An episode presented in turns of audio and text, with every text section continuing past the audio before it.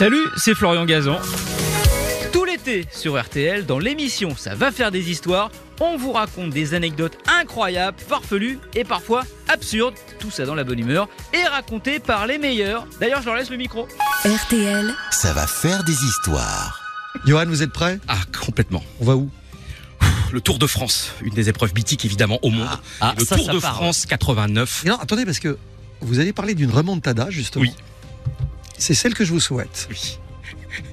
J'adore comment vous faites, vous êtes un homme de radio parce que vous savez qu'on est un petit peu en avance, donc vous faites durer le suspense. On est un petit peu en avance sur le conducteur, je dévoile tout. Et donc là, vous- j'adore vous laisser traîner votre voix. Vous êtes un partenaire idéal.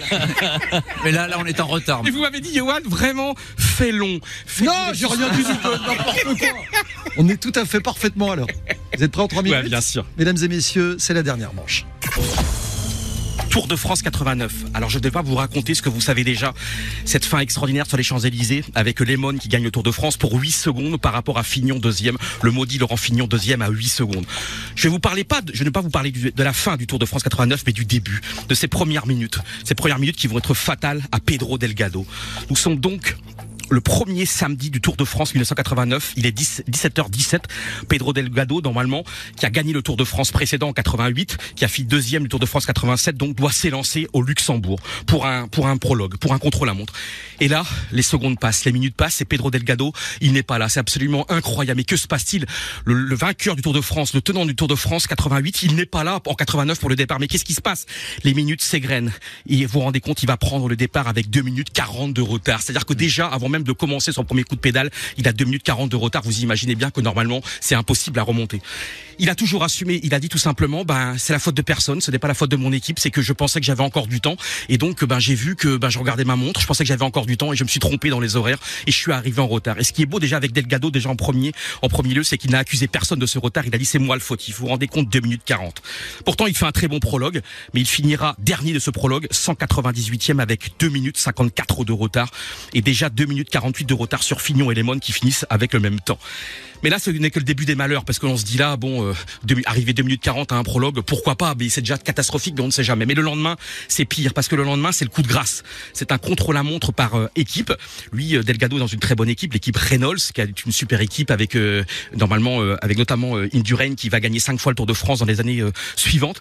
Et là, à mi-parcours environ de ce de contre-la-montre par équipe, eh bien, il a un coup de un coup de grisou, un coup de buis, un coup de fringale, on ne sait pas. Sa tête explose et ses coéquipiers, vous vous rendez compte, ses coéquipiers doivent l'attendre à un moment donné. Et là, ça va être encore plus terrible que lors du prologue, puisque le, le lendemain, donc lors de ce contre-la-montre par équipe, eh bien, ils vont Reynolds va perdre 4 minutes 32 sur euh, l'équipe de Laurent Fignon, l'équipe Super U. Et c'est-à-dire que le dimanche soir, déjà le deuxième soir de ce Tour de France 89, vous vous rendez compte, Pedro Delgado est avant-dernier, 197e du classement, avec 6 minutes 29 de retard sur Lemon et 7 minutes 20 sur Fignon. Et là, évidemment, hein, quand t'as 7 minutes 20 sur Fignon de retard et 6 minutes 29 de retard sur Lemon, c'est quasiment fini. Certains parlent même d'abandon. Certains disent, mais Delgado, il va arrêter. Mais Delgado, c'est quelqu'un de vaillant, quelqu'un qui a un sourire absolument extraordinaire, quelqu'un qui est adulé par euh, la population espagnole, encore adulé encore aujourd'hui. Il est, c'est un héros. Et non, il ne va pas abandonner. Et il va commencer sa remontée fantastique le jeudi 6 juillet lors dans un contre-la-montre entre Dinard et Rennes. Et là, il va être à l'heure. Et il va même finir deuxième, Pedro Delgado. Et il va reprendre, il va commencer sa remontée. Il va reprendre 32 secondes sur Laurent Fignon. Mais ce n'est que le début. Quelques jours plus tard, on est dans la montagne. On est euh, vers Cauterets. On est dans les Pyrénées. Et là, Delgado finit troisième et il reprend 29 secondes à Lemon et Fignon. Ça continue encore. Le lendemain, mardi 11 juillet, on est encore dans les Pyrénées. Et là, c'est un coup extraordinaire de Delgado. C'est un hold-up absolument extraordinaire. C'est un coup de force. Delgado reprend 3 minutes 26 à Fignon et 3 minutes 38 à Lemon. Et on se dit, mais pourquoi pas? C'est absolument incroyable. Il était 198e, 197e. Et là, déjà, le 11 juillet, il est quatrième du classement. Il n'a plus que 2 minutes 53 de retard sur Fignon. Le dimanche 16 juillet, mais où va-t-il s'arrêter? C'est une fusée, c'est Neil Armstrong. Pedro Delgado encore, dans une étape de montagne, cette fois-ci dans les Alpes, à Orsières-Merlette. Il reprend 8 secondes à Lemon et 55 secondes à Fignon. Delgado est toujours quatrième, mais il n'a plus que 2 minutes, 2 minutes et 8 secondes de retard sur Fignon. Le mercredi 19 juillet, cette fois-ci, on est à l'Alpe d'Huez. Et là, Delgado décramponne Lemon. Il reprend 1 minute 19 à Lemon. Il revient à 1,55 du leader. Delgado, vous vous rendez compte, il était à plus de 7 minutes, il revient à 1,55. Et malheureusement, on à quelques jours de l'arrivée.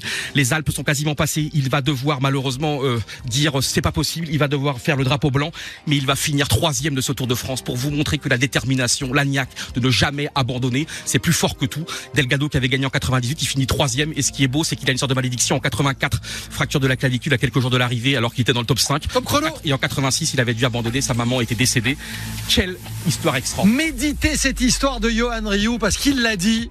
Rien n'est jamais perdu Jusqu'à ah, avant la fin. On le sait, c'est Hein vrai. Et c'est vrai, on connaît Jamais surtout abandonné. les 8 secondes de Lemon Fignon, mais on connaît beaucoup moins Delgado cette histoire. El Mayoyon. Le Mayoyon. Ah, Je me Quelqu'un qui était adoré et encore plus adulé que Miguel Indurain qui a 5 Tours de France. Merci d'avoir écouté cette histoire. Retrouvez tous les épisodes sur l'application RTL et sur toutes les plateformes partenaires. N'hésitez pas à nous mettre plein d'étoiles et à vous abonner. À très vite. RTL. Ça va faire des histoires.